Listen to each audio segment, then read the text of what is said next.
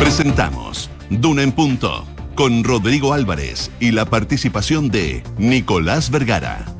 Auspicio de Ingebec Inmobiliaria. Tu inversión, nuestro compromiso. De Fontana ERP y su ecosistema de gestión. Inversiones Sura y All New Mazda BT50. Duna. Sonidos de tu mundo.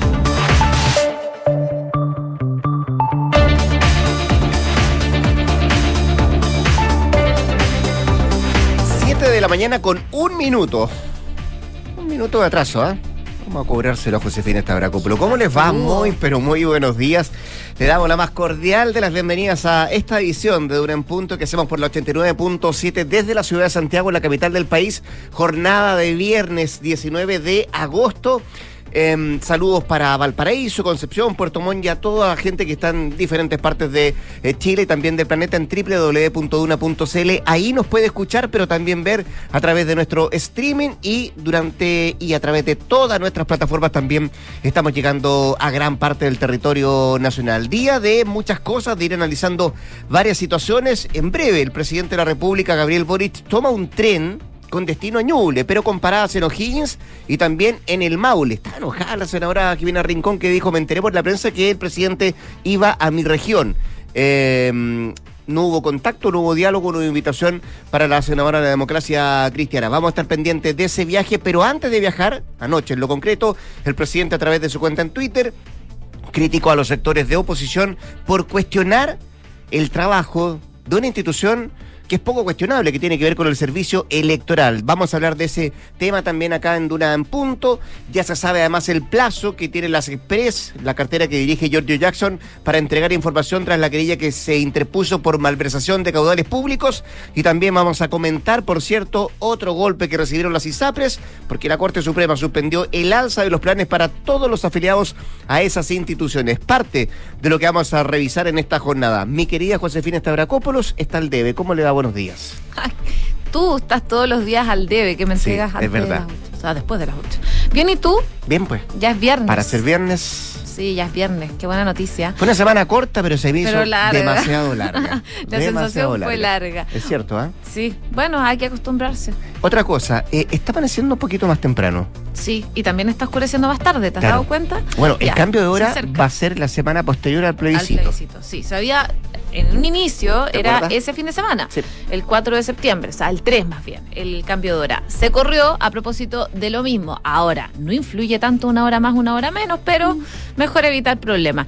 Y va a ser la semana siguiente el cambio de hora, pero ya se empieza a sentir que se va yendo el invierno. De hecho, hoy día en Santiago a esta hora hace frío 1,6 grados de temperatura, pero la máxima va a llegar a unos agradables 24 grados de temperatura. Hoy día. Hoy día, 24, 24. grados. Tal cual. Y se va a mantener sobre los 20 durante el fin de semana acá en la región metropolitana. Si nos vamos a otras zonas donde nos escuchan a través del dial, Viña del Mar y Valparaíso tiene 7 grados, la máxima va a llegar hasta los 18 y se espera cielos despejados desde la mañana. El fin de semana las máximas va a estar en torno a los 16 y 14 grados de temperatura. En Concepción, donde nos pueden escuchar en el 90.1, 7 grados máxima de 17, cielos principalmente cubiertos durante la jornada del día de hoy y el eh, sábado y el domingo las máximas van a estar en torno a los 17 y 18 grados de temperatura aproximadamente. Y en Puerto Montt, 6 grados máxima de 12 hoy día, cielos cubiertos principalmente, las nubes se quedan durante todo el fin de semana y las máximas no van a superar los 13 grados de temperatura. Ya el martes podrían volver las precipitaciones a esa zona del país. Vamos a estar con Nicolás Vergara en un rato más en Duran Punto, también con nuestros infiltrados. Hoy día estaremos con Mariana Marusic, que nos viene a hablar del eh, sorpresivo fallo de la Corte Suprema que suspendió el alza de los planes de las ISAPRES, también de la reunión que hubo ayer entre esas instituciones y el gobierno. Y también nos visita Juan Pablo Iglesias, que nos viene a hablar de la última jugada de Berlusconi, de Silvio Berlusconi en la política italiana. Eso en un rato más con nuestros infiltrados y nuestras infiltradas acá en Donan Punto. Cuando son las 7.5, 7 de la mañana con 5 minutos, le contamos nuestros titulares.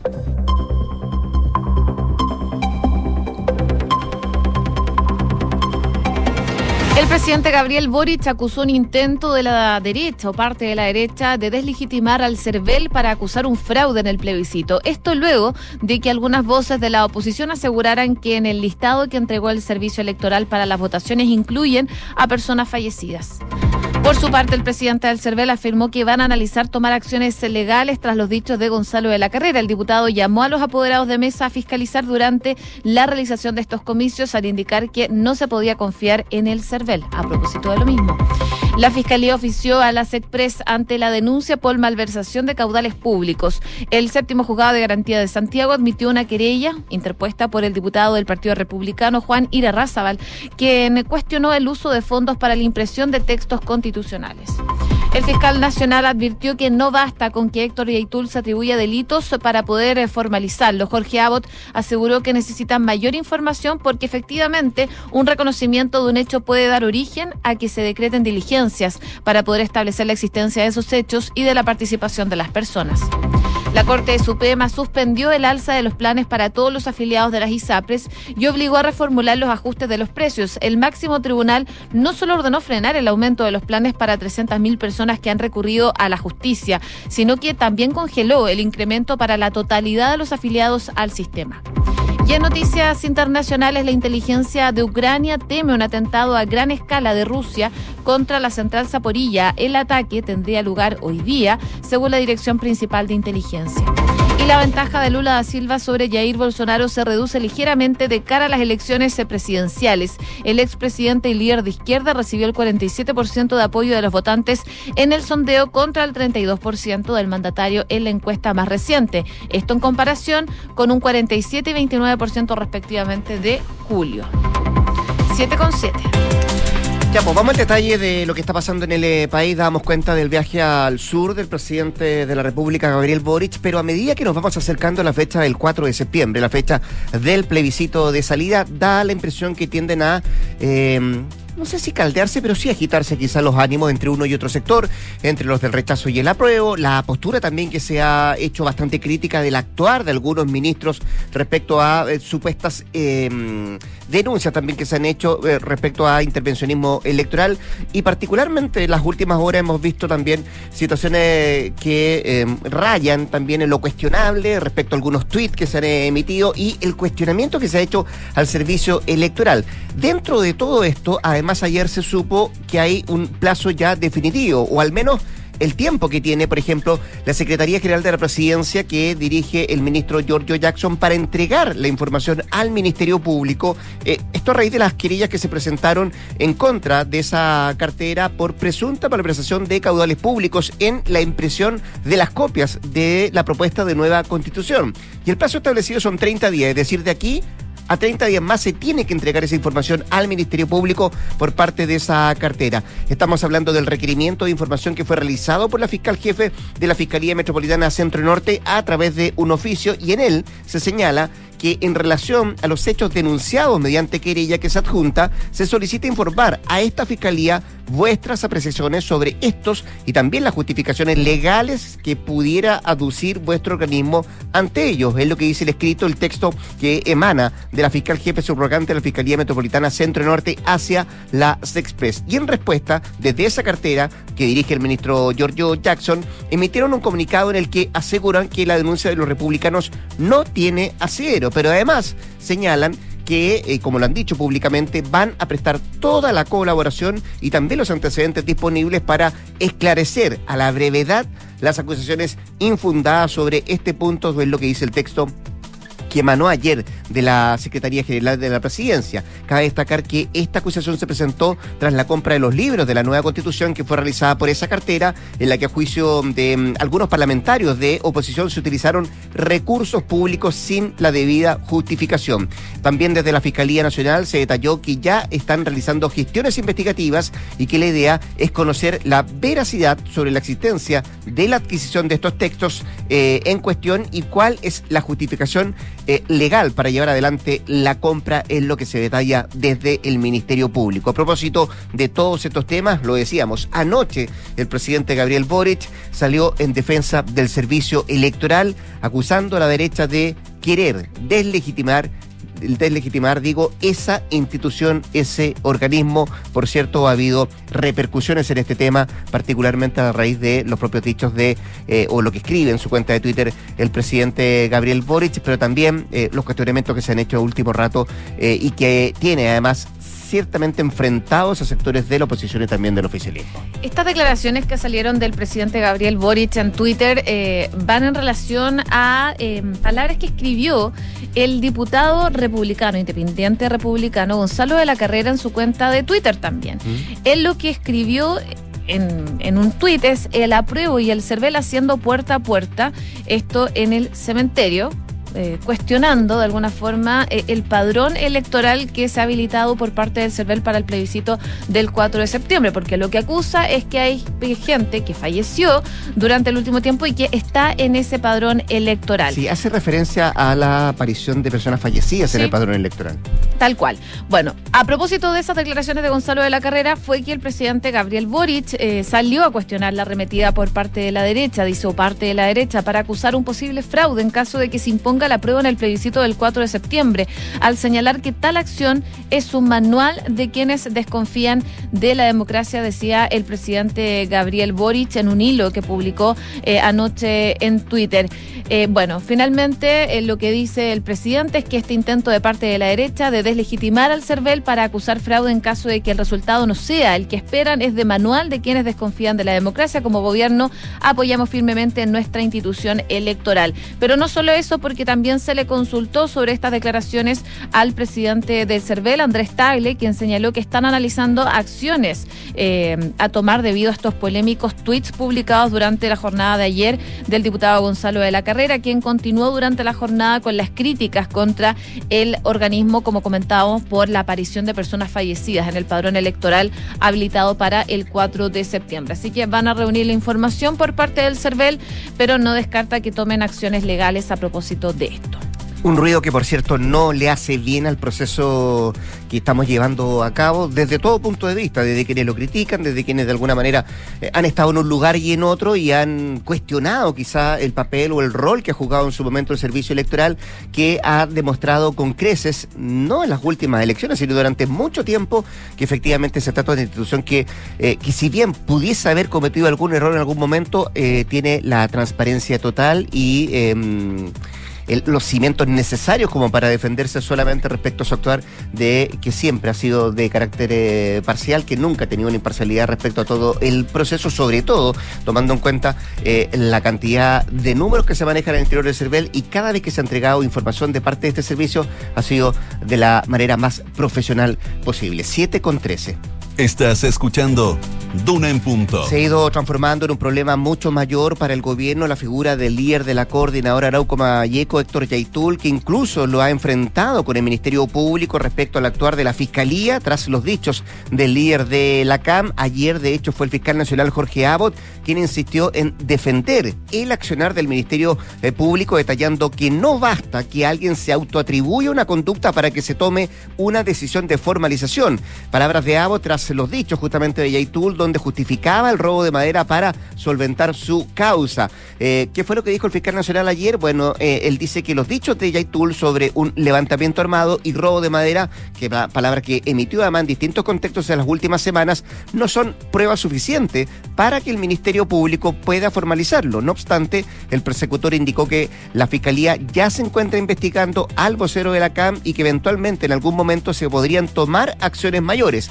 Esa es parte de la declaración que hace Abbott, que responde de alguna manera a lo que había manifestado primero la ministra del Interior, Ike Siches, diciendo que efectivamente se había ampliado la querella de parte del gobierno y que ahora le correspondería actuar al Ministerio Público. Y también responde a lo que había dicho el propio subsecretario del Interior, Manuel Monsalve, en su visita a la región de Los Ríos en la semana, donde él también había esbozado que le correspondía ahora el actuar al Ministerio Público respecto a los dichos de Yaitul. Lo que dice mm, Abbott entre otras cosas, es que el Ministerio Público se encuentra investigando a partir de la querella, la ampliación de la querella que ha presentado el Ministerio del Interior y se están realizando todas aquellas diligencias que se solicitaron a esta ampliación de querella. Se ha encargado además a la policía la realización de las mismas y estamos a la espera del resultado de aquellas para ver el curso que se va a tener en esta investigación, en lo que se manifiesta desde el Ministerio Público. Agrega además Abbott que la confesión en nuestro sistema procesal no tiene ningún valor en términos de poder usarse en definitiva en contra de la persona que las emite. Y también dice que el Ministerio Público tiene que reunir antecedentes adicionales porque efectivamente el reconocimiento de un hecho respecto de una persona puede dar origen a que se decreten diligencias para poder establecer la existencia de ese hecho y de la participación de esa misma persona en lo que se esboza desde el Ministerio Público. Em, de alguna manera también se habla de que eh, aquello desmiente la falta de eficacia de la persecución penal y ahora naturalmente hay delitos que están en investigación y que probablemente en algún momento van a tener algún resultado. Son eh, parte de las declaraciones que hizo ayer el fiscal nacional Jorge Abbott. Tema Yaitul que incomoda al Ejecutivo, que lo enfrenta al Ministerio Público, que lo obliga además a enfrentar eh, em, el llamado fuego amigo, podríamos decir, tras los dichos también que esbozó ayer respecto de la figura de Yaitul el alcalde de Recoleta, ex candidato presidencial del Partido Comunista, Daniel Jadwe. Claro, mira, revisamos las declaraciones de Daniel Jadwe. Dice, lo que está diciendo Héctor Yaitul, lo entiendo como que a Chile le falta asumir que le robó la tierra al pueblo mapuche y a los pueblos originarios que se les ha venido robando durante mucho tiempo. Y por eso él ocupa el concepto de recuperación, dice Jadwe en alusión a Yaitul. Finalmente, ellos están recuperando algo que les es propio y que fue vendido de manera ilegal con un marco jurídico que no reconocen los pueblos originarios. Además, acusó que las forestales son las que compran la madera robada en la zona. Lo que explicaba Jadwe es que él cree que los únicos que compran madera robada son los forestales. ¿O quién más? Dice, ¿tú crees que hay algún campesino pobre o algún obrero de la construcción que compre madera? No, eso no es así, decía el alcalde Daniel Jaue. Esas declaraciones, por supuesto, causaron bastante molestia en la oposición y quienes salieron a criticar a la edil eh, y calificaron de graves y ofensivos estos hechos. Eh, son varios los parlamentarios que eh, salieron a, esta arremetida contra el alcalde de Recoleta, Daniel Jaue. Por ejemplo, hablaba el senador y presidente de la UDI, Javier Macaya, que siendo Jaue un referente del principal partido partido de gobierno, del Partido Comunista, ¿estimarán ellos también que es legítimo el robo de madera? ¿Les permitirán continuar cometiendo el delito?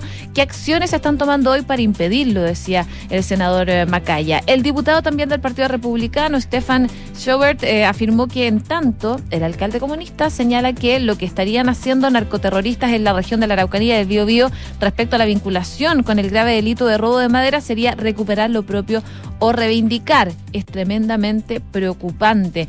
También habló el eh, diputado Erika Edo de la democracia cristiana, que lamentó profundamente las declaraciones del alcalde Jaue. Dice que es injustificable que un liderazgo político del país justifique un delito como el robo de madera que ha llevado aparejado además de la pérdida de viviendas, de colegios, de centros de salud, de casas, de más de 50 chilenos que han perdido sus vidas a través de la violencia por el robo de la madera. Parte de las declaraciones que dieron algunos parlamentarios bastante molestos con estas declaraciones del alcalde de Recoleta, Daniel Jaude, que de alguna forma justifica los dichos de Héctor Yaitul cuando asume delitos como el robo de madera. El llamado fue conmigo, pues. 7 con 18. Estás en Duna en Punto.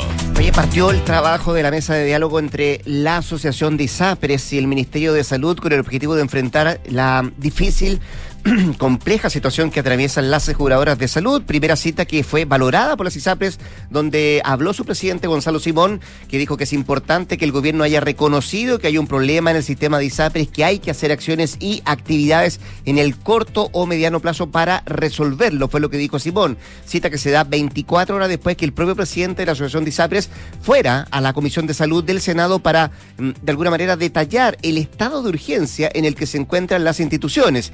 Eh, eh, ¿Qué es lo que se espera? Bueno, de parte de las ISAPRES esperan que dentro de los próximos días puedan tener soluciones y respuestas para dar tranquilidad a las personas que están en el sistema, que podrán seguir operando y otorgando los beneficios como ha sido hasta el día de hoy. Por ahora, lo que se está estudiando son soluciones para que el sistema pueda seguir funcionando, fue lo que dijeron quienes estuvieron presentes en la cita entre las ISAPRES y el Ministerio de Salud. De hecho, habló la propia titular de la cartera, María Begoña Yarza, quien dijo que la reunión fue excelente, honesta y también promisoria y aseguró estar tranquila respecto al complicado momento de las ISAPES, pues dijo, cuando uno se sienta a conversar y tiene plazos, se alejan esos augurios, dijo ella, estamos tranquilos en referencia a eso, fue lo que dijo la ministra de Salud, María Begoña Yarza. El problema es que tras esa cita, las ISAPRES supieron de una nueva derrota en tribunales, ya que la Corte Suprema acogió recursos de protección y dejó sin efecto el alza de planes para todos los afiliados a esas instituciones. Ese tema lo detallamos en un rato más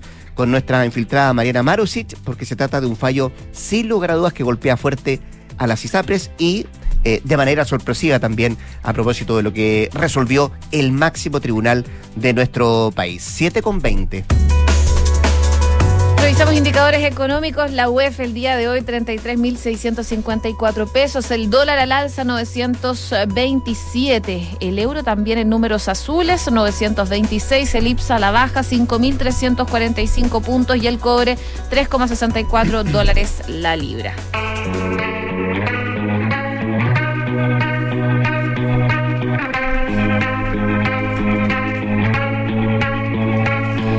Estamos escuchando a Demi Lovato, que decía que tenía una tonelada de ansiedad por incluir la canción 29 en su nuevo álbum. Lanzada el miércoles, esta canción incluye en la letra finalmente 29, divertido tal como eras en ese momento, pensé que era un sueño adolescente, solo una fantasía. Los fanáticos han especulado que esta canción trata sobre la relación de 5 años de Demi con el actor eh, Valderrama, con quien comenzó a salir cuando ella tenía 17 años y él tenía 29. Esto ya hace varios años atrás, en el 2010. Reflexionando sobre la melodía durante una entrevista con Apple Music, la estrella compartió que estaba muy nerviosa por la reacción que iba a tener el público con la letra. Y bueno, sus nervios tenían una justificación porque generó reacciones por parte de sus fanáticos. Oye, ¿estuvo en eh, Lola Palusa de Emilio No estoy segura. ¿Estoy segura? No porque, estoy segura. eh, ¿Viste que se confirmaron las fechas del 2023? Entre el 17 y el 19 de marzo. Y la preventa empieza ahora, este mes, Así a es. finales de mes. Así que Ya pues, con la música de Demi Lovato nos vamos al corte comercial. Josefina Stavrakopoulos vuelve a las 8 de la mañana para actualizarnos informaciones. Antes de la pausa, quiero contarle que en Inversiones Sura tienen la más amplia oferta de productos de inversión del mercado para hacer crecer tu patrimonio. Conoce los diferentes fondos mutuos estructurados en inversiones.sura.cl. El poder de tus decisiones crea futuro. Y conecta la gestión de tu empresa con Sapiens CRP y tu área de gestión de personas con Senda. Ambas son soluciones de Defontana y su ecosistema de gestión empresarial. Integra todos los procesos de tu compañía en defontana.com. 7 con 22. Nos vamos al corte comercial. Nos queda mucho más que revisar acá en Duran Punto. Quédese, no se vaya, quédese acá en la 89.7. Vamos y volvemos.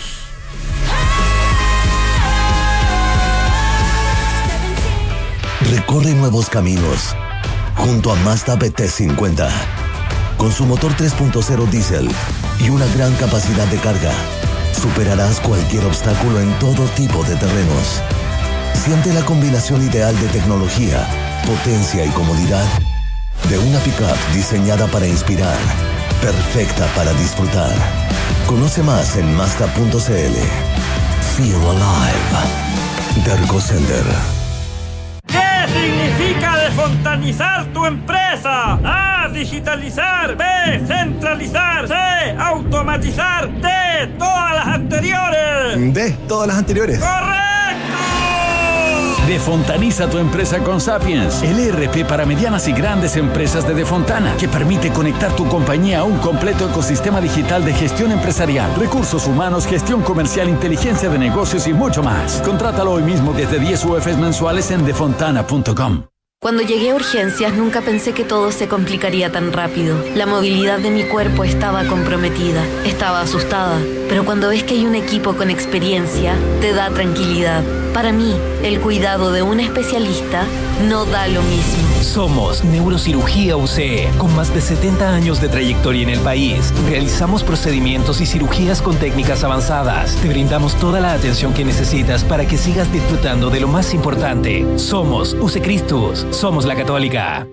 Ahora que llegamos, podemos tomar algo calientito. Bueno, Tata, ¿unos cafecitos? Ya. Oye, me contó el papá que cambiaste la alarma al final. Sí, vinieron la semana pasada. Y mira, con este simple llavero activo y desactivo para entrar y salir. Ay, pero qué tecnológico.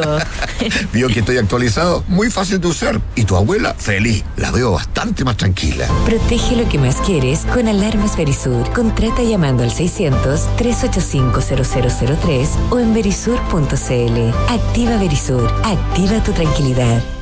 Si eres micro, pequeño o mediana empresa, en Banco Estado tu fuerza nos inspira a tener una iniciativa pensada en ti.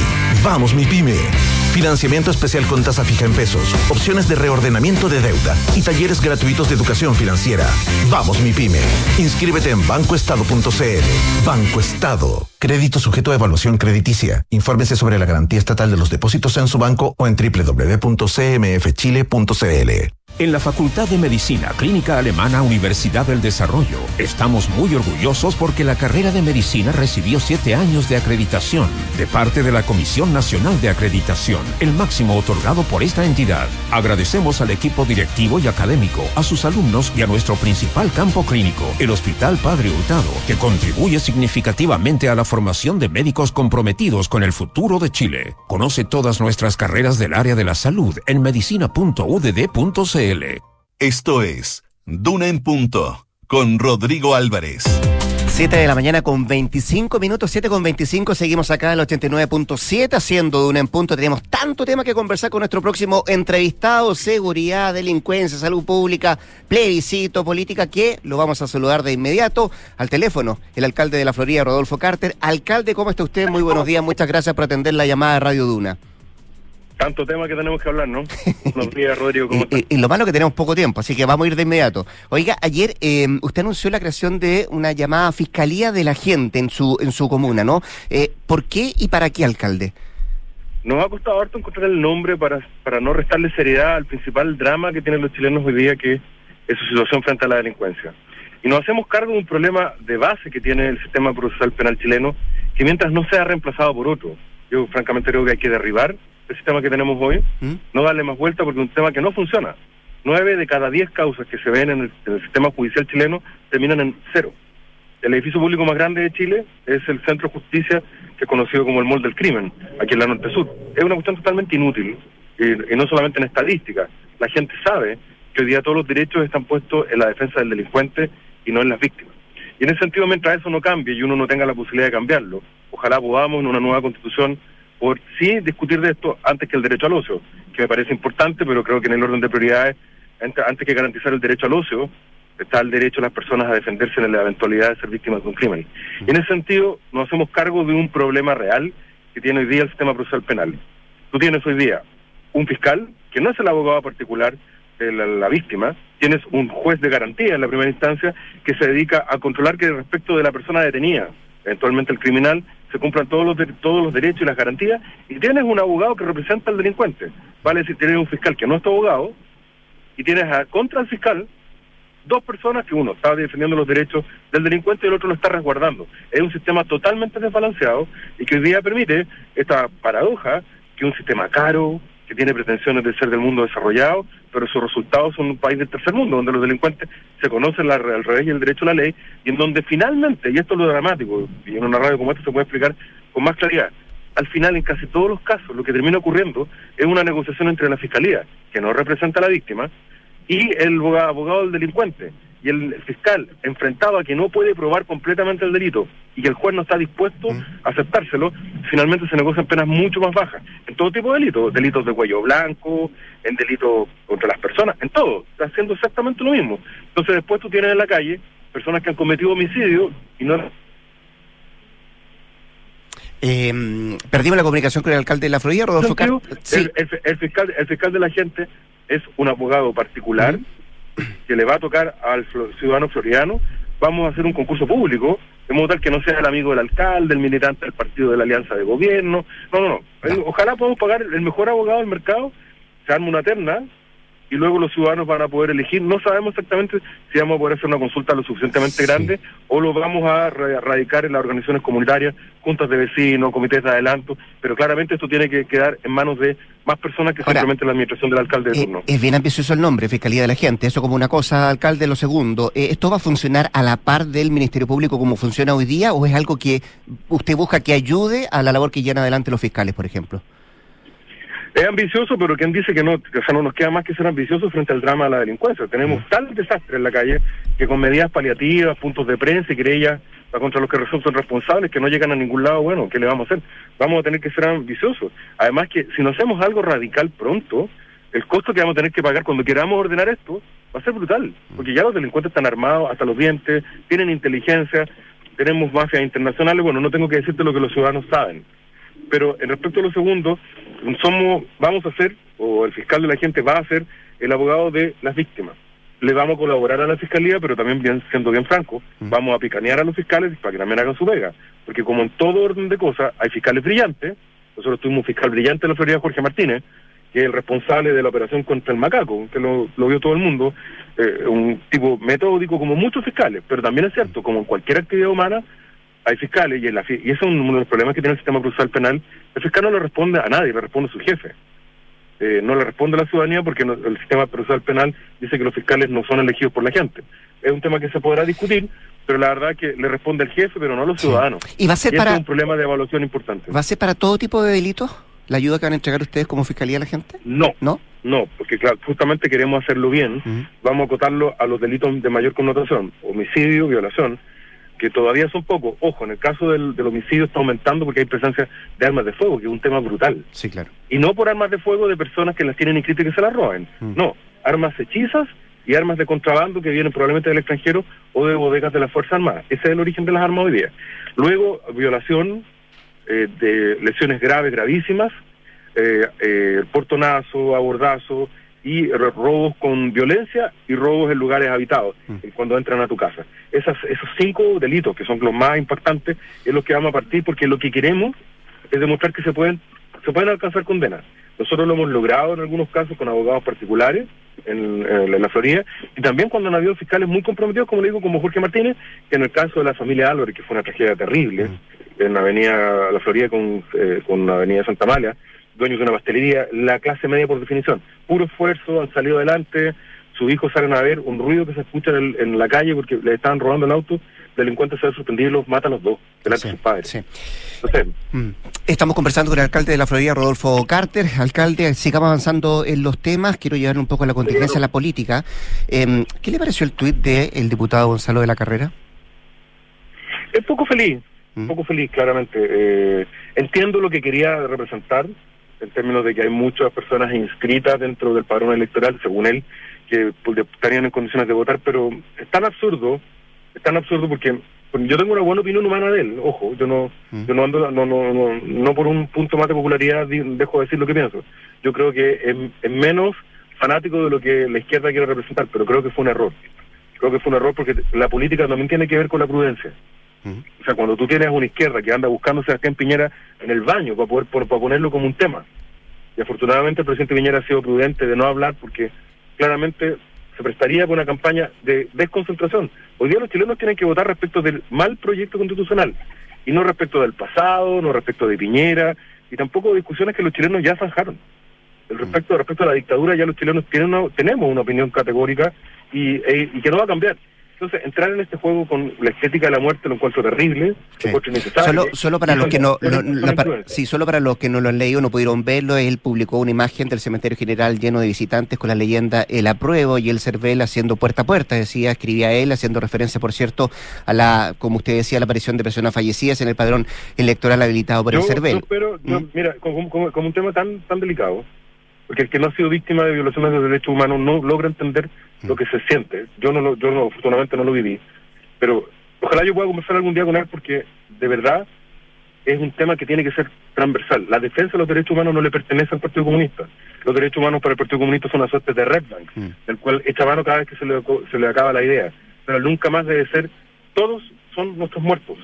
Fueron los muertos de Chile, en un Chile que no se logró poner de acuerdo, y no de un sector político. Por eso, faltarle el respeto a la estética de la, de, de la, de la violación de los derechos humanos es muy contraproducente y a lo único que le hace, le hace un favor es a los fanáticos del Partido Comunista que han sido los principales violadores de derechos humanos en Occidente. Dicho eso, alcalde Carter, ¿cómo toma usted las críticas anoche del presidente Boric que acusa justamente la arremetida de parte de la derecha para deslegitimar al servicio electoral de cara al plebiscito?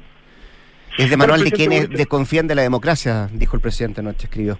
Es que el, el presidente tiene un problema de identidad, tiene una lucha eterna entre su identidad, entre el demócrata de segunda vuelta y el activista universitario de primera vuelta, entre, entre el que dice que está sobre hom- hombros de gigante y se niega a ir al funeral de, de Patricio Olmos porque era un golpista, entre el que dice que eh, necesita el esfuerzo de todos y al final descarta a cualquiera que no está de acuerdo con él. Yo personalmente creo que Boris tiene, eh, tiene una permanente impostura por un cálculo electoral. Es una persona que no, no ha demostrado nunca gran, gran talento, salvo para eh, distraer la atención, como lo hizo en, la segunda vuelta. Yo de verdad pensé que la, la grandeza del cargo lo iba a hacer madurar, pero finalmente su ambición y su, su poca convicción finalmente. Cuando las personas son demasiado ambiciosas, finalmente no tienen convicciones y no actúan conforme a lo que creen o a lo que creen bueno, sino que a lo que les conviene. Y hoy día lo que ve este señor es que finalmente están perdiendo las encuestas y con la desesperación un día tratan de parecer demócrata y dicen, no, mire, aprueba esta constitución, eh, súbase a este avión que los motores fallan, súbase a este avión donde el, roda- el radar está malo, pero lo vamos a cambiar arriba cuando estemos a 30.000 pies de altura. La gente lo queda mirando, presidente, usted me está tomando el pelo. Ah, no, lo que pasa es que el fascismo, la derecha, y vamos con la derecha, ese discurso es más viejo que el hilo negro. Es tan viejo como los errores que comete el diputado de la carrera. Entonces, de verdad, Gabriel Boric, yo no sé qué va a hacer después del 5 de octubre, porque él queda muy mal, se le ha perdido el respeto a la, a la dignidad del cargo presidencial, y claramente el costo de dividir a Chile entre buenos y males, malos. ¿Qué hizo Pinochet? ¿Qué hizo Allende? Y que hoy día reedita, por primera vez no lo había hecho nadie, ni Michelle Bachelet ni Ricardo Lago. Este, este señor otra vez vuelve con el discurso del odio, del cual él no se va a hacer cargo, como nunca se ha hecho cargo de nada. Probablemente se va a ir del, del gobierno dejando un país dividido entre buenos y malos, le va a tocar a dos o tres generaciones tratar de reparar ese año infinito. Una vergüenza el presidente Boric. Oiga, me queda la última que tiene que ver con tema sanitario, que también quería abordarlo con usted, alcalde Carter. Usted ha sido bien crítico respecto a la, la comunicación de riesgo que no ha llevado adelante el gobierno, pero quería llevarle un tema que también es bien delicado, que puede acrecentarse en los próximos días. Su comuna actualmente se encuentra en medio de un pacto sanitario, es decir, el aforo para eventos masivos llega a las 10.000 personas. Sin embargo, se le viene un recital ahí en el, en el Bicentenario para el 16 de septiembre, que entiendo contempla a más de 10.000 asistentes. ¿Qué va a hacer usted si sigue así en esas condiciones? Estamos esperando la definición del gobierno. Nosotros frente a la salud pública no tenemos nada que decir. Eh, si hay una definición de que se suspenden los actos por la seguridad de las personas, tendrá que ser así. Eh, nosotros hemos sido siempre igual, la prioridad es la salud de la gente y si los expertos con, con argumentos científicos determinan que no se pueden hacer las actividades, no serán. De- ¿Pero deberán modificarse los aforos, cree usted? Yo no soy quien para su- sobrepasar a la, a la opinión de los científicos, en esto tiene que operar eh, eh, la evaluación de los, de los médicos y espero también que el gobierno le haga caso al, al- al panel técnico que hoy día le está diciendo que tiene que apurar el tranco en, la, en, en materia de vacunación. Si el, el panel técnico sostiene de que no se pueden hacer estas actividades, no la no corresponde que se hagan. Me quedaron varios temas. Rodolfo Carter, alcalde de la Florida, muchas gracias por esta conversación. ¿ah? Cuídate mucho. Chao, chao. Chao. 7 con 37, vamos a la pausa. Ingebec tiene un buen consejo para darles. Gánale a la inflación invirtiendo en UF a través de renta residencial. Es la mejor manera de ganarle a la inflación y también proteger tus ahorros. Asesórate con los que saben e invierte en un activo seguro y rentable con Ingebec Inmobiliaria. Y recorre nuevos caminos junto a la fuerza de All New Mazda BT50, motor 3.0, diésel y capacidad de carga, escuche bien, de hasta 1055 kilos. Un pickup diseñada para inspirar también perfecta para disfrutar. Mazda Feel Alive. Pausa. Y al regreso, Nicolás Vergara y nuestros infiltrados. Hoy día con Juan Pablo Iglesias y Mariana Maros y Chacando punto. ¿Tus inversiones están creando el futuro que quieres? Sí, y no solo el mío, también el de mi familia. ¿Tu patrimonio está protegido? Sí, porque elijo asesorarme con expertos. El poder de tus decisiones crea futuro. Por eso en Inversiones Sura te asesoramos con soluciones personalizadas y con la mayor oferta de inversión del mercado. El poder de tus decisiones crea futuro. Sura. ¿Quieres ganarle a la inflación? Escucha entonces este buen consejo. Invierte en UF a través de la renta residencial, la mejor alternativa para proteger tus ahorros sin que estos pierdan su valor. Si aún tienes dudas, asesórate con los que saben. En Ingebec Inmobiliaria te ayudan a encontrar una inversión a tu medida. Anota este buen consejo. Más adelante me lo vas a agradecer. Ingebec Inmobiliaria. Tu inversión, nuestro compromiso. Ahora que llegamos, podemos tomar algo calientito. Bueno, Tata, ¿unos cafecitos? Ya. Oye, me contó el papá que cambiaste la alarma al final. Sí, vinieron la semana pasada. Y mira, con este simple llavero activo y desactivo para entrar y salir. Ay, pero qué tecnológico. Vio que estoy actualizado, muy fácil de usar. Y tu abuela, feliz. La veo bastante más tranquila. Protege lo que más quieres con Alarmas Verisur. Contrata llamando al 600-385-0003 o en verisur.cl. Activa Verisur. Activa tu tranquilidad. Enfrentar el cambio climático es tarea de todos. Duna, por un futuro más sostenible. Las concesiones del futuro serán más digitales, circulares y regenerativas, así lo plantea Acciona, adelantando que sus soluciones en esta área de negocio serán las primeras con cero emisiones de carbono hacia 2023. La compañía sostiene que las concesiones de infraestructura serán cada vez más necesarias por el crecimiento demográfico y económico del mundo, pero que éstas deben entregar respuestas integrales de inversión, estructuración, desarrollo y operación de megaproyectos. Como ejemplo, Acciona plantea el desarrollo de proyectos más interrelacionados, como un data center alimentado con energía 100% renovable y cuyo calor se aproveche para una red de calefacción urbana que ayude a descarbonizar la ciudad. Acciona, expertos en el desarrollo de infraestructuras sostenibles para recuperar el planeta. Niños, ¿quién quiere un globo? Cuando hay cumple, lo mejor es inflar globos hasta llenar la casa. Pero cuando la inflación se siente en los bolsillos, lo mejor es el Fondo Mutuo Coach Deuda a Corto Plazo UF. Porque en escenarios de inflación te ayuda a invertir en instrumentos principalmente denominados en UF. No te pide monto mínimo y todo 100% digital. No te des más vueltas. Conoce esta y otras alternativas en Scotia Fondos. Infórmese de las características esenciales de la inversión en fondos mutuos establecidas en sus reglamentos internos y scotiabankchile.cl. Infórmese sobre la garantía estatal de los depósitos en su banco o en cmfchile.cl. Marca registrada de Bank of Nova Scotia. Utilizada bajo licencia. Equipo, hoy le damos la bienvenida a la nueva gerenta Juanita Segura. Oiga, jefe, ¿no nos iremos a equivocar nuevamente? No, Ramírez, porque esta vez lo evaluamos con Mando Medio. Elegimos a la Segura. En Mando Medio somos expertos en selección, evaluaciones y mucho más. Conoce más en mandomedio.com. Amor, veamos la nueva serie de superhéroes. Mm, mejor terminemos la película de ayer. Ah, no, mejor eh, el documental de la otra vez. Mm, pero papá. Ok, ok. Veamos monitos otra vez. Hacer zapping entre la serie de monitos y el documental te hace único. Obtén hasta cuatro meses de regalo de Disney Plus. Beneficio exclusivo pagando con Visa Platinum, Visa Signature y Visa Infinite. Disfruta este y más de 300 beneficios. Visa, única como tú. Escuchas Duna en punto. Duna 89.7.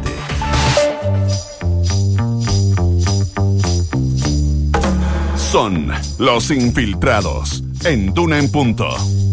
7 de la mañana con 42 minutos, 7 con 42, momento de nuestros infiltrados. Nicolás Vergara, buen viernes para ti. ¿Cómo estás? Sí, gracias a Dios es viernes. ¿Te acuerdas de esa película? Thanks God. ¿Se te hizo larga la semana? a pesar que fue corta. No, no se me hizo larga, ¿No? pero ya a esta altura todas son largas. Todo se hace largo. Eh, la Eh, historia de un, de un- de un futbolista que llegó a jugar a Deportes Iquique. ¿Ya? Y que era un gran jugador y que no rindió. Entonces, cuando le preguntaron por qué no había rendido, dijo, lo que pasa es que aquí en Iquique las noches son más largas. Mira tú.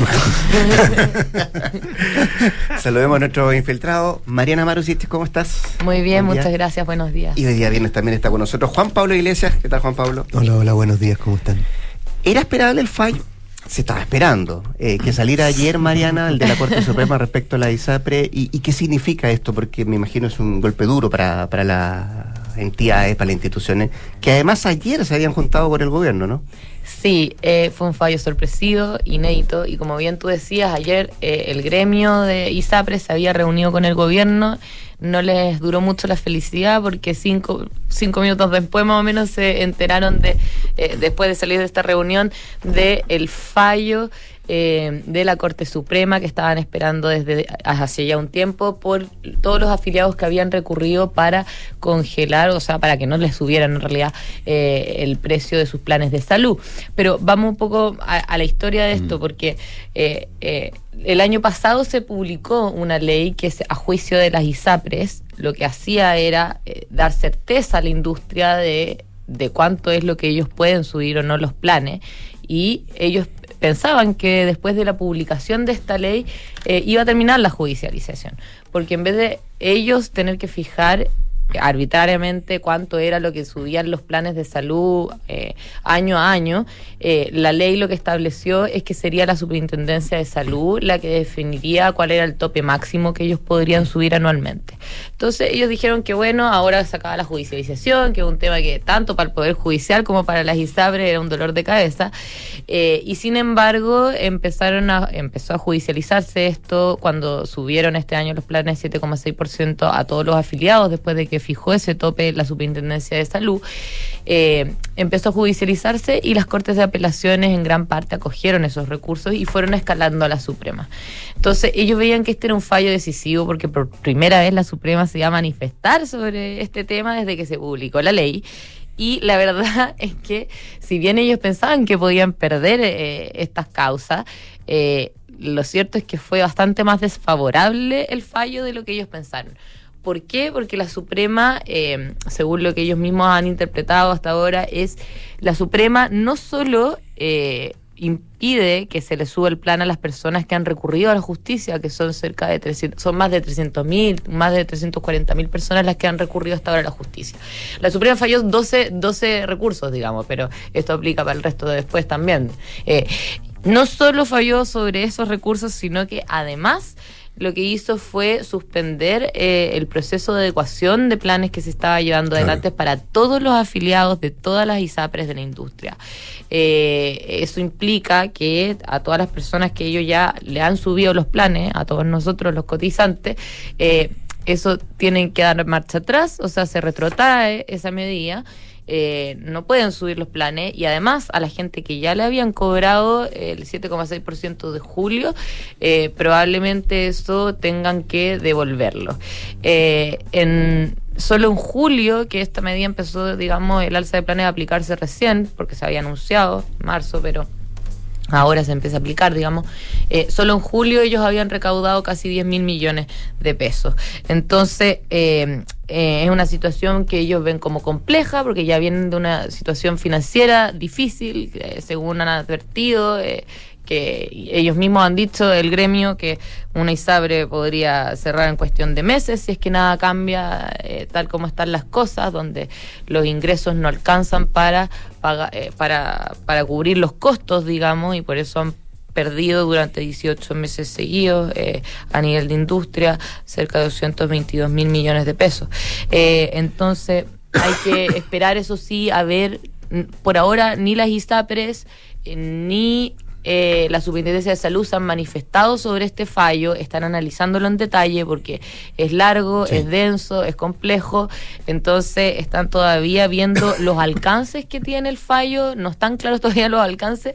Eh, el- la, la Suprema también aprovecha de tirarle un poco la oreja a, a la Super de Salud en algunas cosas, eh, les dice que dice en varias partes eh, que ellos no enviaron mucha información que les pidió la Suprema, por ejemplo.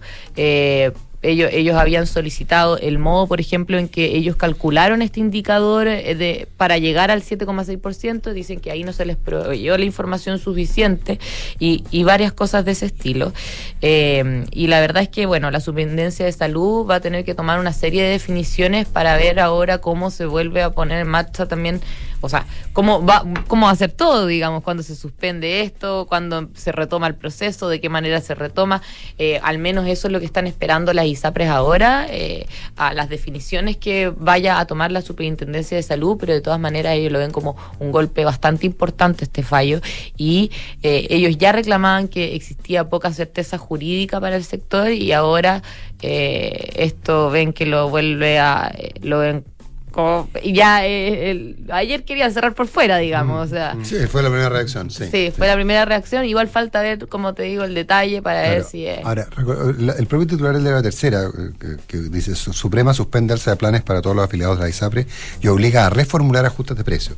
Probablemente esa es la clave en el cual anoche ya a última hora algunos empezaban a decir, bueno, a ver, Supersalud, entonces, eh, eh, ahora hágalo usted, díganos cómo subimos los precios, ahora, cómo se demora eso, cuánto se demora, etcétera, etcétera. Porque ni nos metamos con el tema de los factores, ni nos metamos con, con todas esas cosas que, que- complican. Yo tengo la sensación aquí, y esto es simple opinión, ¿eh? no, no, no es información, que finalmente la Suprema la hizo de nuevo, en términos de decir, no me pretendan que yo resuelva problemas sociales. O sea, no quiero ser yo el responsable de que me digan, ah, la ISAPRE sí podían subir los planes. Eh, si usted no me ha entregado toda la información, si usted no hizo la pega. Y aquí hay, yo creo que hay una, una señal. Yo, tengo la sensación, de que, es lo que debería mirar la, la Salud, eh, porque había mucha confianza, inclusive se decían las declaraciones de los propios, de las propias autoridades, de, bueno, eh, la Corte va a resolver y a partir de lo que diga la Corte vamos a, a resolver este problema. Una situación que por lo demás pasó eh, de blanco a negro, de, de- de negro a blanco, o blanco a negro, lo que tú prefieras, Eh, porque pensemos que hace un eh, hace 20 días, un mes, para no, para no equivocarnos, la autoridad de salud no, no planteaban la existencia de ningún problema. Y hoy día se están reuniendo con la industria y entendiendo de, y entendiendo cuál es el problema. Ah, entonces, yo creo que ahí hay, hay, hay también elementos, y esto al final del día es política. Bueno, sí, eh, y va a ser clave en realidad igual ahora lo que la super de salud defina, eso, eso es lo clave, para ver cómo interpreta poco eh, el fallo. Y sí, está contra el tiempo porque no, no es, eh, bueno, habla el fallo de que tiene que hacerlo en un tiempo prudencial esto, y el fallo se supone que da una serie de, eh, le dice en el fondo más o menos como de qué forma se tiene que hacer esta adecuación. Da el paso a paso básicamente de qué manera eh, hay que hacer la adecuación y pone ahí ciertas reglas. Marina, ¿y a los que le subieron el plan? A ellos eh, tienen que, A según nosotros. dice el fallo, a nosotros, a todos ellos nosotros, eh, tienen que devolverle el... Ya, pero de retroactivo, o sea, no hay que mandar nada. O sea, se no, hace o sea, de vamos, manera automática. Vamos a esperar a ver qué dice la Dice. Superintendencia de Salud, que va a ser la que va a tener que, que dictar Mm. todo, toda la regulación o normativa o lo que sea para ver de qué forma se va a hacer todo esto, se va a aplicar el fallo. Y, y hay, y como te decía, es complejo de, y, o sea, siempre se puede interpretar las cosas de distintas maneras, entonces hay que ver la interpretación definitiva que va a hacer la Superintendencia de Salud para ver de qué manera se continúa acá. Eh, y, y bueno, eh, fuera de fuera de eso, la ISAPRE ayer tuvieron una buena reunión con el gobierno, eh, principalmente enfocado también en tabla de factores, pero claro, después de esto un Partieron poco... bien el día, lo terminaron partieron- horrible, ¿no? Mm. Sí, no, fue todo muy al mismo tiempo. Ellos estaban reunidos y si no en ese momento, un ratito, cinco minutos después aparece el fallo. digamos. Momento complejo para, para las ISAPRE. ¿Vamos a Italia, don Juan Pablo Iglesias? Vamos a Italia. Silvio Berlusconi, ¿en qué está? Es eh, como incombustible, Silvio Sí. Berlusconi. Y ahora eh, está eh, camino a volver al Parlamento italiano eh, con un eh, como senador. Esa es su, su apuesta. Eh, recordemos que, que Silvio Berlusconi había estado fuera de la política italiana, o, o por lo menos en un cargo eh, concreto en la política italiana desde el 2013, cuando eh, cuando tuvo que eh, cumplir una condena por evasión, eh, fraude fiscal. Y a partir de ahí tuvo cuatro años de inhabilidad, parecía que su carrera política había terminado, su último gobierno terminó el 2011, eh, por lo tanto parecía que estaba de salida ya. Eh, en la edad también eh, sum- se sumaba a eso, hoy día Berlusconi ya tiene 85 años, eh, pero... Berlusconi- mucha inversión en cirugía estética. así es, así es.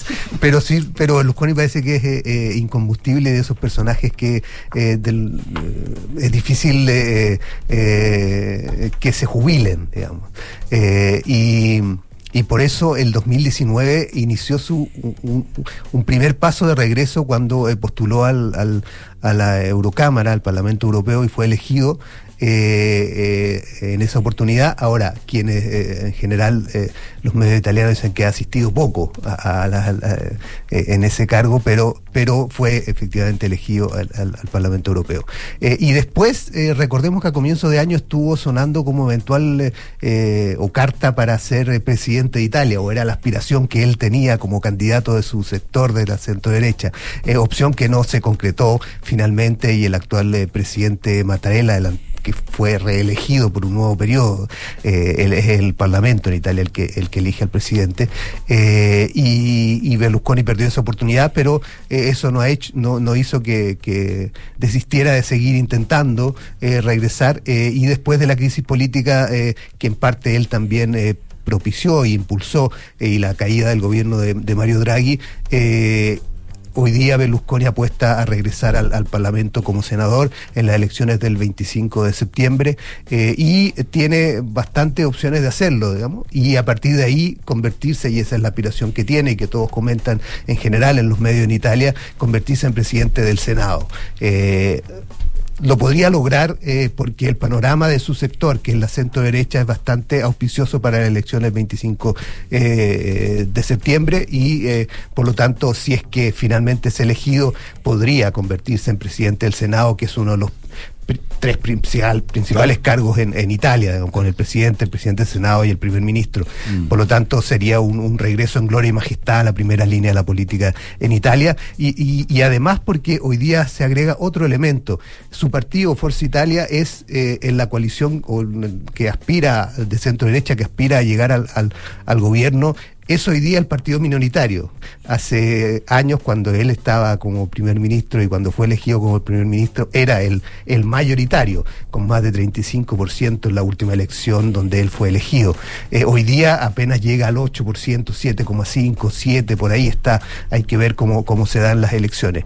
Eh, por lo tanto, eh, su, su, su fuerza en esa coalición es menor, pero puede ser decisivo para que esa coalición logre sumar los votos necesarios para hacer gobierno. Por lo tanto, va a tener un, y va a jugar un, papel clave que evidentemente Berlusconi lo va, lo va a saber aprovechar, digamos, no, no va a dejar pasar esa oportunidad. Por lo tanto, eh, y además se suma a eso que eh, si alguna vez Berlusconi en el pasado fue visto como eh, bastante extremo o populista en, en- en sus políticas, hoy día aparece como el moderado de la coalición. Recordemos que la coalición es liderada Lo- lo que por, mucho decir, por los por el partido Fratelli Italia, Hermanos de Italia, de Giorgia Meloni, que aparece hoy día como la primera opción de ser primera ministra si es que si es que gana y es el partido mayoritario de ese de esa coalición. El segundo es la Liga no Liga hoy día eh, y el tercero, el más pequeño, la Liga tiene cerca de 15% y el, tercero, el más pequeño, es el de Berlusconi y muchos sectores de, eh, de cen- centro y centro izquierda eh, que ven la posibilidad real de que ese de que la centro derecha llegue al poder apuestan a que Berlusconi sea eh, la carta moderadora en esa en esa en esa coalición porque es el más y ha insistido él el más europeísta y el más defensor de la permanencia de Italia en, en en la Unión Europea la defensa del euro. Eh, por lo tanto eh, muchos están apostando a que finalmente y esa es la, ironía de, la historia a veces hoy día sea el factor de moderación en, en la coalición de gobierno si es que llega al poder. Habrá que verlo porque evidentemente una cosa es lo que dice otra cosa es lo que hace eh, y eso se va a ver después del 25 de septiembre o en octubre ya cuando asuma el nuevo el nuevo gobierno si es que finalmente la centro derecha llega llega al poder. Pero pero Berlusconi está con todas las, ganas de volver a la primera línea y parece que eh, con bastante posibilidades y en este y en esta campaña incluso con bastante nostalgia porque todas las eh, campañas que está haciendo eh, recuerdan a su primera campaña del 94 eh, e incluso hay varias medios italianos han hecho referencia a eso incluso entrevistando a gente en la calle si es que la campaña le, le- le trae recuerdos nostálgicos del pasado digamos porque finalmente y muchos eh, plantean eso que, en el fondo es lo mismo que pasó antes y que muchos recuerdan lo que lo que hacían a comienzos de los 90 cuando Berlusconi fue elegido por primera vez porque eh, recuerda mucho esa campaña es la, misma eh, el mismo eslogan es la misma música por lo tanto ha apostado mucho a la nostalgia Eh, veremos que, que- cómo le va esta vez a, a Berlusconi. ¿Y cómo le era Gina Lollobrigida? Que, a lo- que a los 95 años se postula, va a ser... eh, 95 años apostándose al Senado, ¿ah? Hay, hay varios, después, bueno, está Emerson Fittipaldi, hay figuras, eh, Pero, pero Fittipaldi no está tan bien. No, Fittipaldi está mucho más joven. Mucho más joven. Sí. Mucho más joven. Ya, pues así con la política italiana, don Juan Pablo Iglesias. Muchas gracias. Esté Mariana Marusic. Buen fin de semana. Que descanse el viernes. Don Nicolás. ¿El viernes? No, los viernes son días duros para la gente que trabaja en los medios. bueno, sí, un poco más. Ya, pues, eh, usted se queda, don Nicolás. Viene Matías del Río, ¿no? En la prensa escrita, no en los medios. Eh, sí, llegó. ¿Verdad? Sí, nos honró con su presencia. Ya, pues, entonces estamos listos para partir a Hablemos Llegó más temprano hoy día. Pero antes, actualización de informaciones. La voz de Josefina Stavrakopoulos. ¿Qué es acá el La- 89.7? la La voz. La voz. Buen fin de. La voz.